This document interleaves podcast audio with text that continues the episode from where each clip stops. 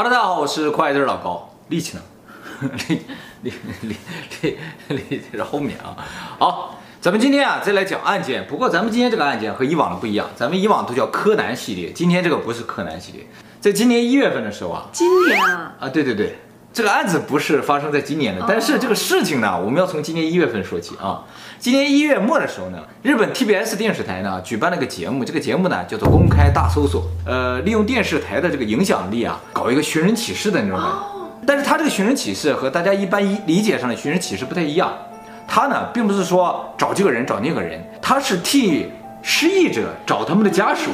很夸张，他们都失忆了。反正日本每年呢都会找到一些失忆的人啊，这个人不知道自己是谁，也不知道自己住在哪儿。然后就通过这个节目啊，就帮他们找他们的家人，因为电视台一公开出去的话，任何人吧，我觉得只要你在这个社会上待过，你肯定会有同学啊，会有同事啊，就算你自己失忆了，他们看到这个电视的话，一下也就认出来了，这种效果应该是很好的啊。所以 特别是你啊，啊对对对，像尤其像比如说做过 YouTuber 的，那一一放到网上了，大家应该都能认出来，是吧？今年这个公开大搜索，我就真的直接看了电视。这个电视上出来了一个人啊，这个人呢自称叫和田，他就是一个失忆的人。二零一四年的时候呢，这个人呢被发现在爱知县的一个大型的购物中心的厕所里面昏迷在那个地方，有人就报了警了。警察来了之后就给他救起来了，发现这个人啊破衣烂衫的，啊就像是一个无家可归者一样，身上除了衣服什么都没有，就是没有身份证明，没有钱包，没有钱。这个任何持有的东西都没有。到了医院，医生一检查，发现他极度的虚弱，缺乏营养，所以马上进行了抢救。抢救是抢救过来了，但是醒过来这个人呢，就什么都不记得，他连自己叫什么、从哪来的都不记得。那么随着他身体啊一点点恢复之后，他的记忆也一点点恢复了。结果他这个记忆恢复吧，他说出一个令所有人都咋舌的非常恐怖的记忆。他说啊，他十七年来一直被一个大叔监禁在家里。他说，一九九七年八月份的时候，这个监禁他的大叔告诉他：“你五岁生日啊，生日快乐。”他记得这句话，所以他推算自己今年应该是二十五岁。五岁时候的话他还记得啊？他是这么说的。他说他四岁的时候呢，坐着父母的车来到这个大叔家的。他说他当时坐车的时候睡着了，等醒的时候就已经到这个大叔家，他就再也没有离开过这个家。他的父母就走了，把他放在这儿。对。这个房子是个二层楼，他住在二楼，把他软禁到什么程度啊？就是完全不允许出门，所以他没有上过学。他说这个大叔呢，五六十岁，身高一米八零，非常结实的一个人。他想不起那个人叫什么名字，长什么样了，他也不记得那个人的家在哪。他说他有印象，这个大叔每天都在家，看着电脑上那些图表啊、表格啊、图形啊。听到这些话之后呢，警察就觉得，哎，这个大叔可能是炒股的。哦，对呀。他还说啊，大叔不允许他看电视，所以啊。一开始他什么都不知道，后来呢，这个大叔反正有时候不在家，或者就是晚上睡觉之后呢，他就自己偷偷去看电视。他说他的语言、说话的方式以及对外界世界的了解啊，全是通过电视。他说他在十五六岁的时候突然牙很疼，这个大叔呢就领他去过一个牙医医院，去了几次呢，把牙治好了，就再也没有出去过。他出去的经历也就这点儿。在他二十岁的时候呢，他有一次在电视上看新闻报道说。有人这个监禁虐待儿童，他一看这怎么跟自己现在处境这么像啊？他最开始不觉得，他不觉得自己是被监禁，然后呢，他就开始偷偷的计划逃跑。终于在二零一四年的六月份的时候，他趁这个大叔不在家的时候逃跑。他说他逃出那个房子，门上写着和田两个字儿，换句话说就是监禁他那家人啊姓和田。他跑出来的时候，兜里还揣了点钱，然后他就顺着一条马路一直往前走，渴了就就随便找点水就喝了，在马路边上有水沟子喝水他都喝，然后饿的话他就用这点钱买点东西吃，直到这些钱花光了之后，他还继续往远走，他不知道自己要往哪走，但只是想尽可能的往远走，走啊走啊，走到这个。大的购物中心来了，但在那个时候他已经相当虚弱了，他就记得他非常的渴，于是呢他就进了这个厕所想喝水，结果就昏倒在这儿。他说他在走的路上啊看到很多路牌儿，根据他的描述啊，记者啊就反过来推算，他应该走了有将近一百公里，因为他说他是六月末逃出来，然后发现他是在七月下旬，所以走了一个一个月左右啊。他看那么久电视都不知道要报警。对啊，完全完全他就想逃走。那么他在二零一四年被发现了嘛，然后就一直在医院疗养，出院之后呢，就在救助中心呃干些力所能及的活儿。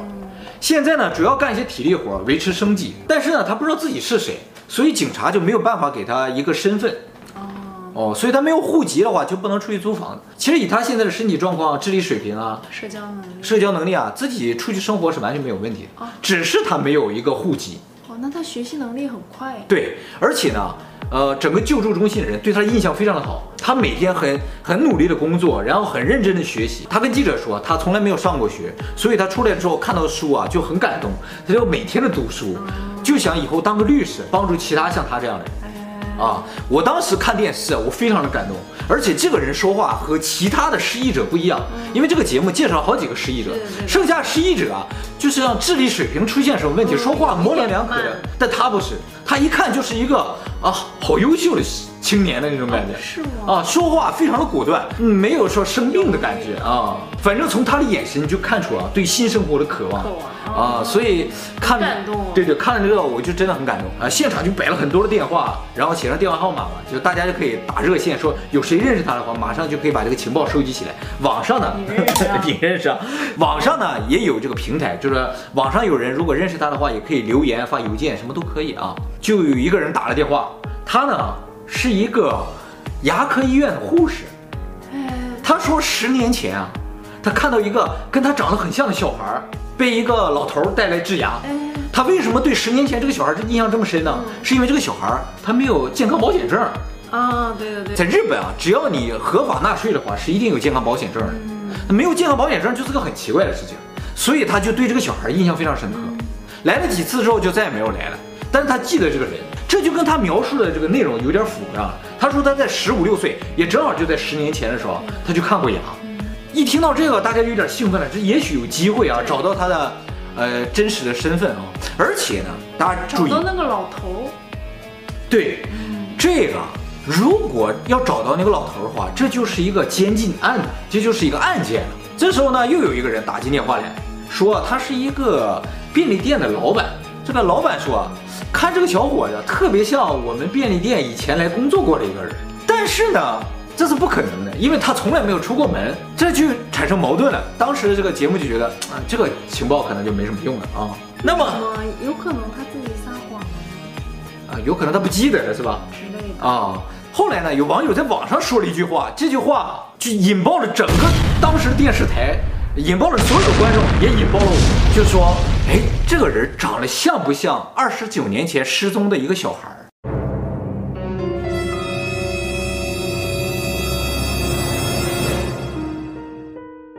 这呢，我就要给大家说一下，二十九年前啊，在日本发生了一件非常神奇的案件啊，就是有个小孩失踪了。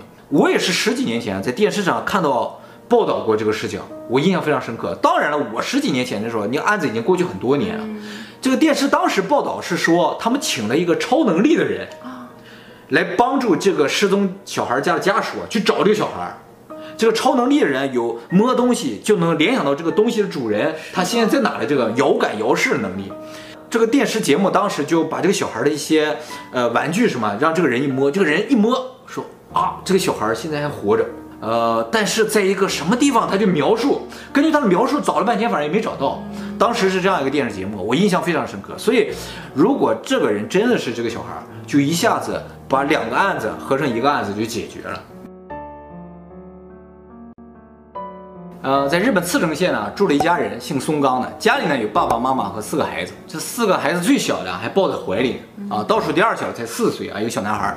那么这一家人呢，在一九八九年的三月六号啊，到德岛县呢去参加他奶奶的葬礼，他奶奶住在德岛，家人呢在三月六号参加完葬礼之后啊，就在他奶奶家住了一个晚上。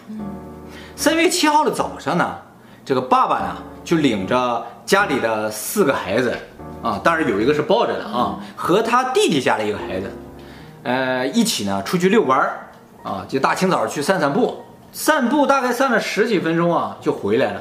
那么他家这个四岁的儿子啊，就喊着说：“爸爸，爸爸，我还想出去玩儿。”嗯，他说：“好，你稍等，你搁门口等着。”他就进了屋之后，把怀里这个孩子交给了他家的妈妈，然后扭头出来到门口了，就准备带着他这个四岁儿子再出去玩。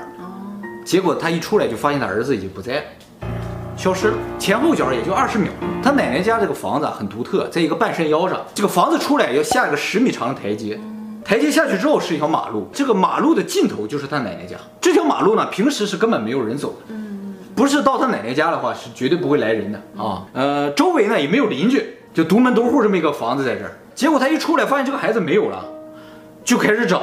这一找呢，就找了二十九年了，到现在都没找着。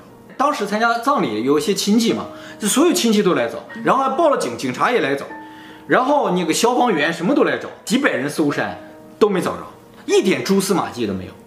那旁边农田里有人干活，也没有看到有车啊或者什么人呢进到这个路里面来。突然间呢，收到一通电话，这通电话呢是打到他奶奶家的，然后问说：“请问松刚家的太太在吗？”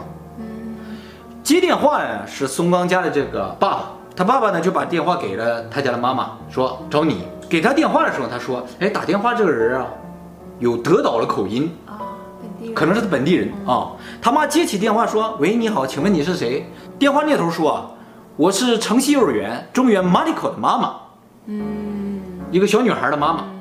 他说我是这个月的呃学生会家长的这个负责人。我们听说你的事情之后啊。”就马上组织大家捐款了。嗯，我这个钱送到哪儿去啊？你什么时候回来啊？他妈妈马上就寒暄了一下啊，说啊，真的是太感谢了，我们马上就回去。这家人正好打算在那个时候就回去了。啊，反正反正托付给自己家亲属继续在那儿找，毕竟家这边还有事情，他说房子也在这边，所以他马上就全家人就回来了。回来之后就各种忙啊。啊，也没有搭理这个事情，但是迟迟呢没有再收到这个马里口家的这个电话，他觉得有点奇怪。但是毕竟人是来送捐款的，你也不好去要，所以呢也没怎么想去联系。但是已经过了好长时间也没联系，所以呢他妈就主动打电话打到这个幼儿园去了。这个幼儿园是他家女儿上的幼儿园，然后呢他打到这个幼儿园之后呢，怪事发生了。这个幼儿园里根本就没有叫中原马里考这个小孩儿，也从来没有捐过款。这一下全家人懵了。一个德岛口音的人打电话去德岛，说自己是茨城县的这个幼儿园的一个小孩的家长，让他们赶紧回来。他们回来了之后，才发现这个人根本就不存在。在一九八九年的时候，还没有办法进行这个电话的反向追查。所以不知道这个电话是谁打的，有些人呢就怀疑说，这个是不是就作案的凶手，故意把他们支走。这个人呢操有德岛口音，是本地人，可能性比较大。但是他怎么可能知道他家女儿上的幼儿园叫什么名字？但是如果这个人真的不是德岛人，他只是这个幼儿园的一个家长的话，为什么这个幼儿园里没有这个小孩，也没有捐过款？对，他为什么撒谎？对，这个电话呢就成为这个案子。最大的一个谜，他的父母啊，就为了找这个孩子啊，哎呀，到处发传单啊，电视上也出来好几次。然后呢，有很多人给他们的一些信息，说看到一个小孩有点像，你过来看看。他们也到处去啊，这他父亲工作也辞了，边打些零工边去找这个孩子。呃，找了二十九年，到现在没有找到。说实话，我当时看我也觉得有点像，连头型都没变，连发型都没变。这个小孩是二十九年前失踪的，失踪的时候四岁，所以这个小孩啊，现在应该是三十三岁。嗯，但是他自己说他自己二十五岁，他也不确定了。是，看上去不像二十五岁，是不是？不怎么像。这网友啊，就马上就说，那赶紧做 DNA 测试吧。然后这个小孩的父亲啊，得到这个消息之后，也非常激动，嗯、第一时间就说，我非常愿意做这个 DNA 测试。嗯、过了两天啊，还真就做了 DNA 测试了，结果呀。这个和田，他真就不是那个小孩，他和这个失踪的小孩的父亲的这个 DNA 不符。这个三重县的警察宣布他俩 DNA 不符了之后呢，还说说这个节目结束之后啊，有一个老头打电话去节目组说这是我儿子，就把这老头叫到电视台来了。来了之后还把这个老头 DNA 和他验了一下，DNA 的结果说不能否定这两个人的父子关系。什么意思？就是基本上是符合了就 DNA。本来就是基本符合嘛。对，这个和田他是失忆的嘛，警察就问说，你接不接受这个结果？从此以后你就以这个老头的名字登录你的户籍了。和田说，我接受，然后老头就把他领回家了，这个事情就结束了。这网友一看这个就懵了，说这个事情怎么能就这么结束呢？就算这个人他不是那个小孩，这还有监禁呢，十七年的监禁在哪儿呢？正在网友议论纷纷的时候，突然有人发现，哎，这个人不是 AKB 的超级粉丝北泽吗？这么有名儿 哦，在在秋叶原这片宅男界，这个人老有名了。哎，这个事情发生在爱知县，所以东京这伙人本身没没怎么注意啊。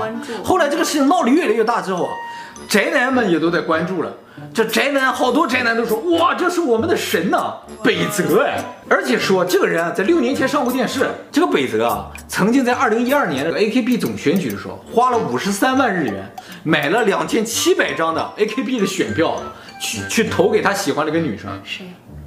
叫松井的一个女生，那个女生啊，最终排名第五十几位，AKB 四十八，她排在第五十几位。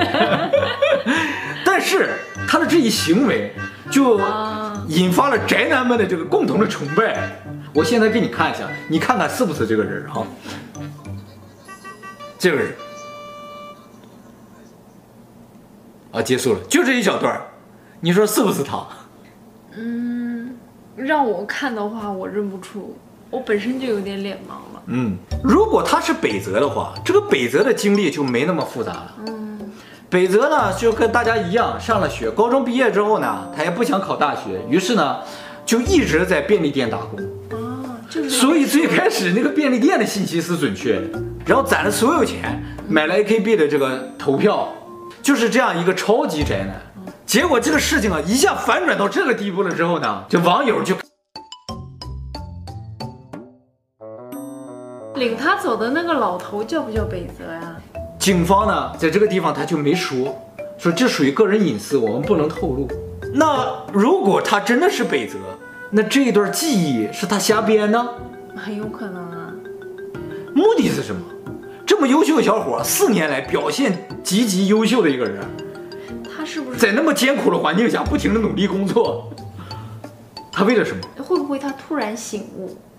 醒悟了，或者说会不会他过度伤心，然后啊，对于自己选择性遗忘啊，对于过去的自己感觉太失望了，对，所以选择性失望啊，选择性失望啊，选择性失望啊，选择性失忆。对，之前我看过一期，就是让人感觉挺悲伤的。就是没有人认识他，或者说有人认识你，但是他们不想打这个电话，那更那就更悲伤了，就是很悲伤。对，我觉得那比没有人认识你还悲伤。对，今年有个人，他四十大几岁，快五十岁了啊，这也是推算，他就有一天被发现躺在马路边上，救护车救了之后呢，失忆了，一直他时间长，他有八九年了，然后几乎每期节目他都出来，就是就是没有人认识他。他在那个救助院也工作很努力的，他帮大家做饭做什么，就很拼命的在工作啊。我就感觉那个人好可怜，一看样子绝对是个好人。是不是好人也不能看样子？你看我像不像好人？你一看就不是好人，这很明显。